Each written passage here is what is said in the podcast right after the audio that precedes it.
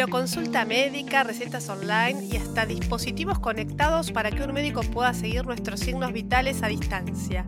Con la pandemia, la telemedicina evolucionó a pasos aceleradísimos. Pero, ¿y ahora qué pasa? ¿En qué instancia vamos a estar? ¿Qué pasó de moda? ¿Qué va a seguir avanzando? De eso vamos a hablar hoy en este episodio de Vida Digital con Diego Branca, que es Digital and Data Lead de Roche Argentina, para conversar sobre estos temas y muchos más porque tiene un perfil súper tecnológico. Yo soy Deborah Slotinsky y este podcast cuenta con el apoyo de la Universidad de Morón. Dicho esto, le doy la bienvenida a mi vecino Diego Branca. ¿Cómo estás? Buen día. Hola Débora, ¿cómo andás? Bueno, muchas gracias por la invitación a participar en el podcast. Para mí es un, placer poder estar conversando con vos sobre un tema que, nos apasiona a ambos y seguramente también a muchos de tus seguidores u oyentes del podcast. Yo particularmente estoy súper contenta y entusiasmada porque estamos por lanzar Salud en Red, que es el podcast de Rocha Argentina para poner en agenda justamente estos temas que son tan relevantes como el paciente empoderado, cómo va a ser el consultorio en el 2030, hacia dónde va la medicina personalizada y muchos más, porque vos sabés que en los últimos dos años avanzó un montón el tema de la salud linkeado con la eh, tecnología de cara al, paciente, ¿no? Eh, el paciente de a pie. Entonces, bueno, está bueno pararnos y analizar qué viene ahora. Sí, totalmente. Hoy creo que estamos viviendo un punto de inflexión, digamos, donde los avances que vimos en salud en los últimos 20 años no van a ser nada comparados con los próximos 5. Y la verdad que poder formar parte de, este momento, formar parte de la conversación desde un rol activo, implementando soluciones, es algo que a nosotros nos entusiasma muchísimo. Vos tenés un perfil súper tecnológico y de hecho te entrevisté un montón de veces para distintas notas. Así que con, con todo este bagaje tecnológico que vos tenés y que además trabajás en la industria de la salud, ¿por dónde te parece que va a pasar la tendencia? Eh, pienso que, digamos, eh, la tendencia va a venir muy vinculada con, que, digamos, los sistemas de información médica, los dispositivos, van a estar generando datos interoperables, ¿no? Y con eso, digamos, vamos a disponer no solo de una foto de un momento del paciente, sino de la película, ¿no? Los datos longitudinales. Y esto lo que va a promover es la colaboración más activa entre todos los actores del sector, lo que va a redundar finalmente en, una nueva combinación de servicios de salud, donde es altamente probable digamos, que los tratamientos y las intervenciones bueno, sean más precisas, eh, menos invasivas, y finalmente, digamos, los, los ciudadanos, ¿no? Eh, vamos a tener la posibilidad de desempeñar un rol más activo al momento de la toma de decisiones sobre nuestra salud y nuestro bienestar. Algo que dicen los expertos y que de hecho lo dice uno de los entrevistados de este podcast que se llama Salud en Red y que estamos lanzando ahora, es que los médicos van a tener la posibilidad de eh, realizar interconsultas de forma mucho más rápida, ágil, amigable, porque van a compartir la eh, historia clínica electrónica de los pacientes. ¿Te parece que va a haber que capacitar a los médicos de alguna u otra manera para que estén más duchos con este tema o entre la comunidad médica hay interés eh, de poder compartir toda esta información y hacer interconsultas en pos de beneficio del paciente? Totalmente, ahí la, tecnología está actuando como un, está apalancando esto, ¿no? Hay una necesidad en el ecosistema de poder interconsultar y todo lo que, todo lo que se desarrolló y se, se, aceleró por la pandemia claramente va a redundar en que esto se va a hacer algo, se va a hacer bastante más frecuente. Hoy hay una necesidad de, poder compartir datos y, creo que a nivel nacional, con, con, distintas políticas que se están adoptando en, en relación a salud digital, está todo en esa línea. Como Roche es una firma que está en todo el mundo, te pregunto, ¿cómo estamos en Argentina respecto a los avances de la telemedicina, la salud, los diagnósticos, los análisis? ¿Estamos bien o estamos atrasados? Argentina, obviamente, está inmersa en un contexto que claramente presenta ciertos desafíos, pero también tenemos muchas oportunidades. Creo fundamentalmente que, tenemos los recursos altamente capacitados, tanto en el ámbito científico como en el ámbito, yo en el ámbito más tecnológico, eh, y, hemos demostrado, digamos, altos niveles de creatividad e innovación a la hora de, resolver problemas. si pensás, eh, por ahí hasta el año 2021, Argentina tenía cuatro unicornios, estas empresas que logran esta evaluación de, mil millones de dólares, ¿no? En los últimos meses se sumaron nueve startups argentinas, nueve más a este, a este total que teníamos. Y obviamente esto desborda también en el ecosistema de salud, donde tenemos un, un ecosistema emprendedor pujante, promoviendo soluciones alrededor de la solución digital. Eh, entonces me parece que en este contexto, a pesar de los desafíos que tenemos, sí estamos a niveles de países más desarrollados en ciertas dimensiones. Y en otras, obviamente, tenemos eh, oportunidades de, de mejora. Bueno, eso es lo bueno, ¿no? De, no estar eh, a la cabeza de todo porque podemos ir mejorando en función de los adelantos que hay en distintas partes del mundo.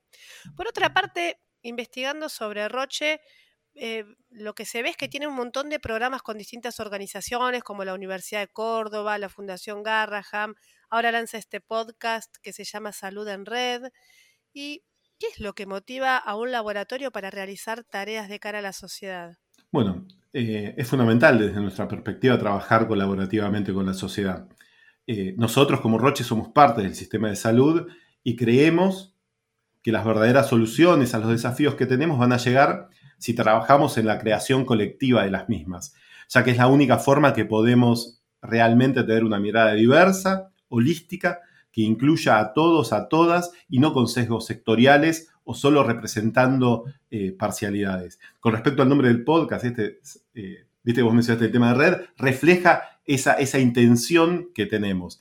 También eh, tenemos un acuerdo, por ejemplo, que fundamos con, con, la Fundación Garraham, que hicimos con la Fundación Garraham. Y este es un, un excelente ejemplo. Dentro de este acuerdo en particular tenemos un programa que también creamos en conjunto, digamos, colectivamente con ellos, que se llama Transformar Salud.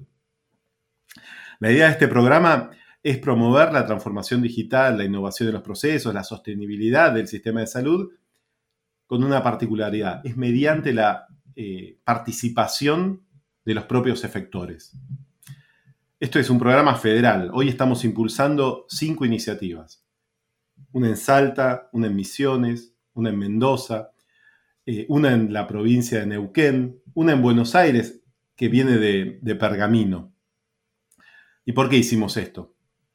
Porque entendemos, tanto de Roche como de la Fundación, que tenemos que priorizar el enfoque en los efectores. ¿Y por qué? Porque sabemos que si los empoderamos, empoderamos a los equipos, esto fortalece al recurso humano a través de la incorporación de nuevas capacidades, dando la oportunidad de asumir un nuevo protagonismo como agentes encargados de crear, impulsar estas, básicamente estas acciones. Pero principalmente porque esto va a redundar en que se estrechen los lazos comunitarios, generando un espacio de intercambio en el que están representados todos los actores que conforman el sistema sanitario, y eso también desborda en soluciones que lleven una mejor salud a las personas. Claro, se me ocurre que así como hablamos de la necesidad de que haya un paciente empoderado, que, luche por sus derechos, que, que tome las riendas del cuidado de su salud y que no se quede en una posición pasiva. Lo mismo pasa con los distintos actores de la sociedad, ¿no? Que tienen que ver con la salud, que se empoderen, que sean activos, que propongan, que vayan adelante y, que así es como uno se evoluciona mucho más rápido. Cuando hablamos del futuro de la salud, nos referimos, bueno, mucho en lo que es el avance tecnológico, pero el avance científico es fundamental. Roche Argentina, por ejemplo, está llevando más de 70 investigaciones en el país. ¿Por qué en Argentina particularmente? ¿Qué hay acá como para que Roche invierta en estas investigaciones? Bueno, mira, forma parte del compromiso de Roche con la sociedad, con la ciencia y con la comunidad de pacientes. La idea es fortalecer el sistema de salud. Esto también, digamos, se vio impulsado dadas algunas mejoras que se introdujeron eh, por la ANMAT, la Administración Nacional de Medicamentos, Alimentos y Tecnología Médica. Esto lo que posibilitó fue un cambio significativo como país de nuestra competitividad y posicionamiento a nivel global, dada esta agilización que se logró en la presentación y evaluación de ensayos clínicos de fase 1 a 3. Sumado también, obviamente, al prestigio que tiene la comunidad médica argentina a nivel internacional, esto redunda en un aumento significativo de la participación global del país en estudios clínicos, que es lo que vos mencionás, y por eso Roche también eh, aumentó su participación. Y acá es importante destacar que la investigación clínica permite una enorme contribución al avance de la ciencia en beneficio de la salud, brindando en algunos casos opciones terapéuticas a pacientes que ya han agotado todas las opciones disponibles. Entonces, en resumen, para responderte a, tu pregunta, tiempos regulatorios competitivos, recursos humanos altamente calificados, acá estamos hablando de investigadores, médicos, reguladores, personal propio, y también centros desarrollados. Esos son los factores que, generaron este aumento de los casos clínicos. En uno de los episodios de Salud en Red entrevistamos al biólogo Federico Prada que comentó acerca de la genética y la medicina personalizada. ¿Te parece que los avances que se realizan dentro de, estas investigaciones que comentás que se están haciendo en Argentina y también distintas organizaciones en el resto del mundo harán que nosotros podamos vivir más años, no solamente en cantidad, sino también en calidad? Totalmente. Es un tema súper relevante, ¿no? Digamos, y sí creo que vamos a poder eh, ver mejoras significativas eh, en los pacientes en cuanto a la respuesta de los tratamientos, ¿no? Eh, para que te hagas una idea, antes el estándar de tratamiento estaba basado en el órgano afectado. Eso fue cambiando a terapias más objetivas, eh, donde se buscaba la sobreexpresión por ahí de algún gen para el tratamiento. Eh, ahora, con este, esta nueva propuesta, digamos, lo que se, logra es, utilizar la información de los genes para determinar el diagnóstico y, mejor tratamiento. Y esto presenta tres oportunidades en concreto. Uno, saber qué tratamientos son aplicables eh, actualmente y en un futuro de acuerdo a los, a los ensayos clínicos. Eh, también esto permite conocer en qué ensayos clínicos es válido incluir a pacientes por ser potencialmente más sensibles a las moléculas que, que se están estudiando.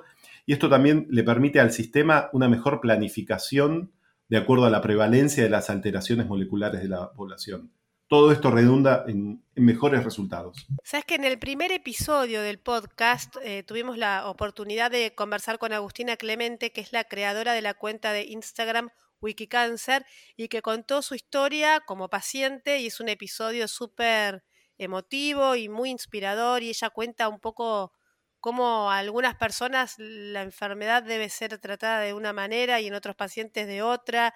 Y todo lo que ella ha hecho y hace con esto de empoderar al paciente y no quedarse en una actitud eh, pasiva, valga la redundancia. ¿Cómo te parece que debería ser el rol de todos nosotros en tanto pacientes?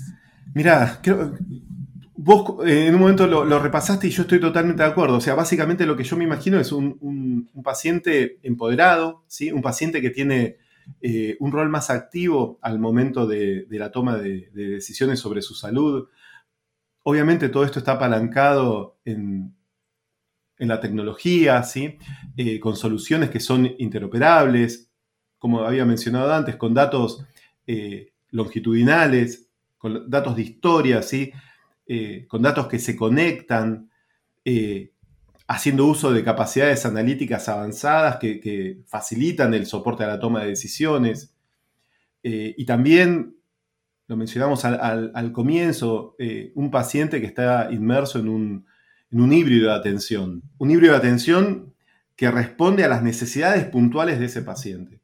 Esto quiere decir, si, tiene que ser una atención presencial, será presencial, si no, será teleconsulta, pero un paciente que, que decide básicamente. Sí, y lo bueno es tener esta posibilidad de volver al consultorio si así lo, que, lo queremos, ¿no? Que sea o una cosa o la otra, sino este mix es súper interesante. Son complementarios. Y también me parece, exacto, y también me parece importante em, esta necesidad que tiene el paciente de decir, hasta acá quiero avanzar, hasta acá no quiero avanzar, eh, el, el nivel del tratamiento que quiere, pero para eso, bueno, hace falta eh, profesionales de la salud predispuestos a escuchar al paciente y un paciente también educado e informado respecto a las alternativas que tiene en el camino. Totalmente de acuerdo, sí, claramente. ¿Y cuánto falta para eso? Yo creo que estamos en este momento, ¿no? Eh, creo que es lo que vamos a ver en los próximos, en los próximos años. Y no te estoy hablando de 20 años. O sea, hay cosas que ya, ya vamos a poder empezar a, poder vivir eh, en los próximos cinco años. O sea, para mí es algo cercano. o sea, en lo personal soy bastante entusiasta de estas tecnologías, de estas soluciones.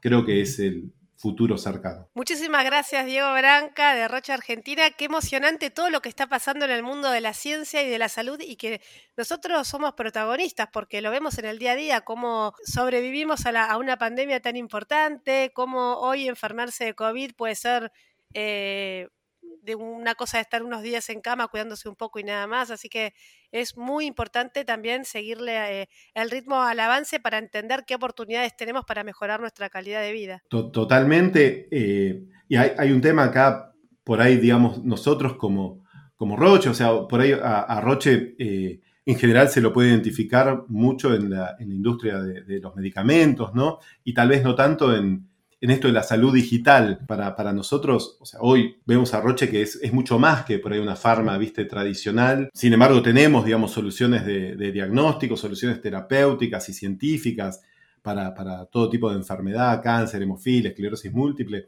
Pero además tenemos recursos, o sea, ponemos mucho énfasis en los recursos que, desarrollamos, tanto humanos como inversiones, eh, dedicadas a impulsar esto que, de la, de la salud digital. Y hoy la verdad que nos parecemos más a una startup digital que a una farma tradicional. Y el objetivo no es ser cool, digamos, estar en... Es que realmente lo que, lo que queremos lograr es, son los cambios en la sociedad que se necesitan ahora y en un futuro, digamos, para, para tener una salud más accesible y de calidad hacia el 2030. Y este es el legado que, que nos interesa construir, aportando al país, al sistema de salud y a, los pacientes. Falta re poco en realidad para el 2030, porque no sé, yo siento que, los meses pasan así uno tras otro súper rápido, entonces el 2030 yo lo veo como cercano, así que me lo voy a agendar por ahí volver a hablar con vos para ver cómo, cómo estamos en el tema del consultorio, que en ese momento será el consultorio del presente, y, cómo ha avanzado todo en estos siete años. Exactamente. Ahí, ahí nos veremos, Débora. Hasta la próxima.